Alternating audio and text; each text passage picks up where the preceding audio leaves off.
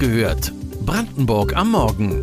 Euer tägliches News-Update von mods.de und lr.de aus der Region.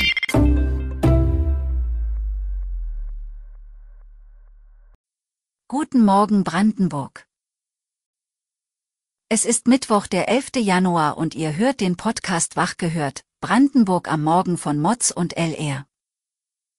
Im Mai 2022 wurde in einem Wald an der Autobahn in Rüdersdorf ein getöteter Mann entdeckt. Der Tatverdächtige steht jetzt vor Gericht. Laut Staatsanwaltschaft soll Sascha K., zuletzt Beschäftigter in einer Hühnerfarm, seinem langjährigen Bekannten Dominik F. mit einer Pistole aus unmittelbarer Nähe viermal in den Kopf geschossen haben. Als Motiv wird Habgier unterstellt. Der Angeklagte soll zuvor den Plan gefasst haben, dem 27-Jährigen 3200 Euro in Bar und sein Handy abzunehmen. Der Beschuldigte streitet die Vorwürfe ab und fühlt sich von den Ermittlern manipuliert und betrogen. Beim Prozessauftakt legt er eine ganz andere Version dar. Der vermeintliche Mörder stamme aus dem Rockermilieu und sei bei dem Treffen zwischen Opfer und Beschuldigtem dabei gewesen. Unser Gerichtsreporter hält die Geschichte für unglaubwürdig, doch das Gericht muss dies nun nachweisen. Die ganze Version des Angeklagten lest ihr heute auf mods.de. Im Januar ist zudem ein zweiter brisanter Prozess gestartet. Das Landgericht Neuruppin muss entscheiden, ob der ehemalige Chef der landeseigenen Märkischen Entsorgungsanlagen-Betriebsgesellschaft, kurz MEAB, in Korruption verwickelt war. Es geht um Luxustickets für Sportveranstaltungen und Bargeld in Millionenhöhe. Im Gegenzug soll der MEAB-Chef seinen spendablen Geschäftspartnern günstige Entsorgungsmöglichkeiten auf landeseigenen Deponien und lukrative Aufträge im Bereich Deponiebau zugeschustert haben. Die MEAB ist ein öffentliches Unternehmen. Sie gehört zu jeweils 50 Prozent den Ländern Berlin und Brandenburg. Der Angeklagte schweigt bislang zu den Vorwürfen. Allein zwischen 2012 und 2014 soll er insgesamt rund 900.000 Euro Schmiergeld eingestrichen haben. Für eine Anklage wegen Bestechlichkeit ist es aber in diesen Fällen zu spät. Sie sind verjährt. Die Staatsanwaltschaft will den Angeklagten für mutmaßliche Straftaten aus dieser Zeit dennoch belangen und klagt wegen Steuerbetrug. Insgesamt sind fünf Männer angeklagt. Dem Ex-Chef der MEAB droht eine mehrjährige Gefängnisstrafe und allen Verfahrensbeteiligten ein Mammutprozess. Die weiteren Verhandlungstage sind bereits bis August terminiert. Zum Jahreswechsel hat Bundeswirtschaftsminister Habeck mit Aussagen zum Kohleausstieg 2030 für Wirbel gesorgt. Er stützt sich auf einen Bericht der Bundesnetzagentur. In besagtem, bisher unveröffentlichtem Bericht der Bundesnetzagentur wurde die Stromversorgung im Zeitraum zwischen den Jahren 2025 und 2031 unter die Lupe genommen.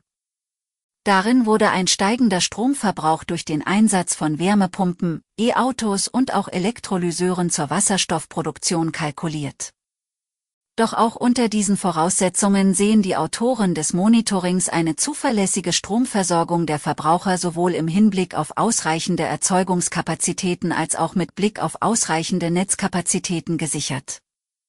Die Autoren des Monitoringberichts setzen dabei unter anderem auf den kurzfristigen Neubau von Wasserstoff, Bioenergie und Gaskraftwerken.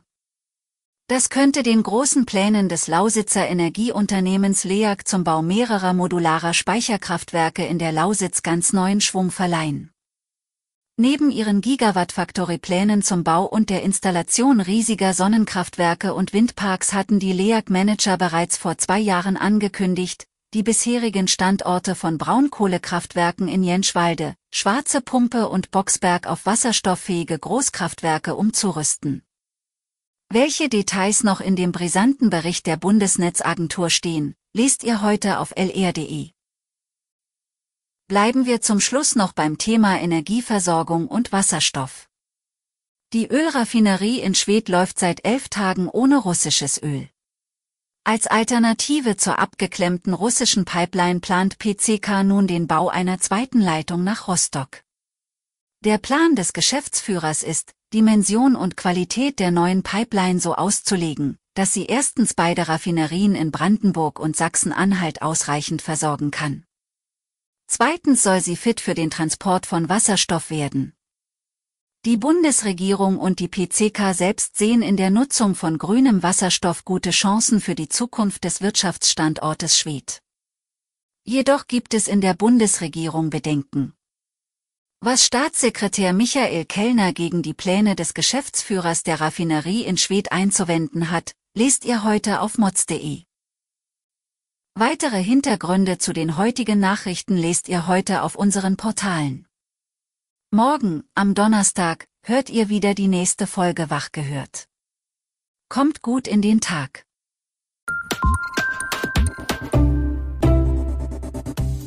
Wach gehört. Brandenburg am Morgen ist eine Produktion von mods.de und lr.de. Wir freuen uns auf euer Feedback per Mail an wachgehört.mods.de. Ihr findet uns auf allen bekannten Podcast-Plattformen. Abonniert uns für euer tägliches News-Update.